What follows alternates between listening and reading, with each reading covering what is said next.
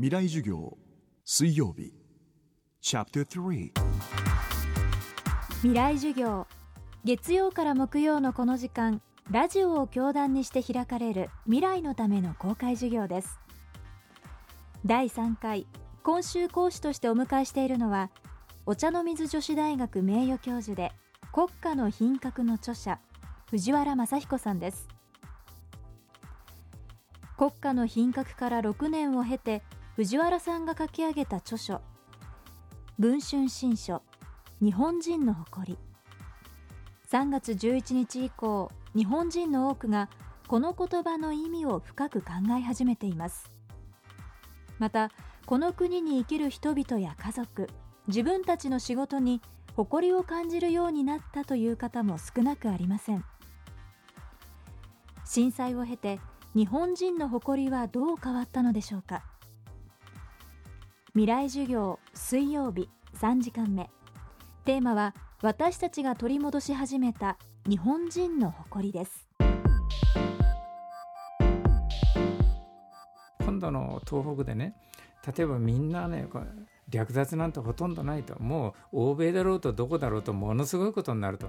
水なんか配ったらみんなで殴り合いの喧嘩で取り合いになると。ね。日本人はきちんと順序を作ってね。1時間でも2時間でもちゃんと順列を作ってそしてお辞儀をしてもらっていくと。ね何の乱れもないと。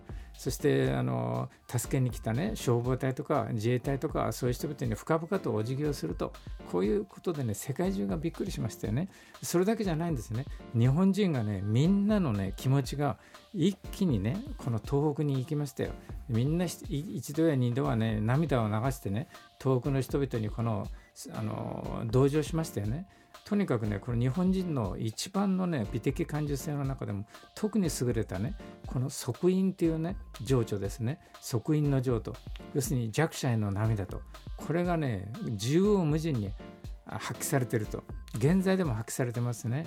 でこれはね日本人はねしばらく忘れていましたよ。グローバリズムだとかね新自由主義とか弱肉強食のね競争競争自分だけ良ければ他は何でもいいんだと。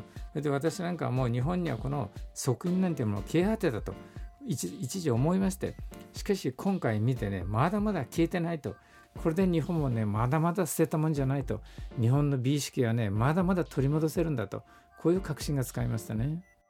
藤原さんがおっしゃっていた即因。これは弱者に対する涙共感する心を指す言葉です。日本人はいつしかそんな心を失ってしまった。しかし藤原さんは今の日本そして日本人についてこんな考えを持っています。あのでこういうね災害が起きた時は最も重要なのはねただで立ち上がらないということですね。要するに挫折したりした時にはねさらに大きく成長しないといけないんですね。ここに危機にある時っていうのは実は絶好のチャンスなんですね。これを一気にね東北を復興すると。5年10年じゃなくてもう23年で元よりね素晴らしいものにすると。そしてそれと同時にね日本人が日本人の良さっていうものをねきちんと取り戻して特にこの即位というものを取り戻してね昔ながらの素晴らしい社会ね明治維新の頃欧米から来た人がみんなね日本のことをみんな貧しいしかしみんな幸せそうだとこう評したんですね。こういう社会を作ると。これがね今回の震災からただで起き上がらないね。最も重要なことですね。未来授業。明日も藤原正彦さんによる講義をお送りします。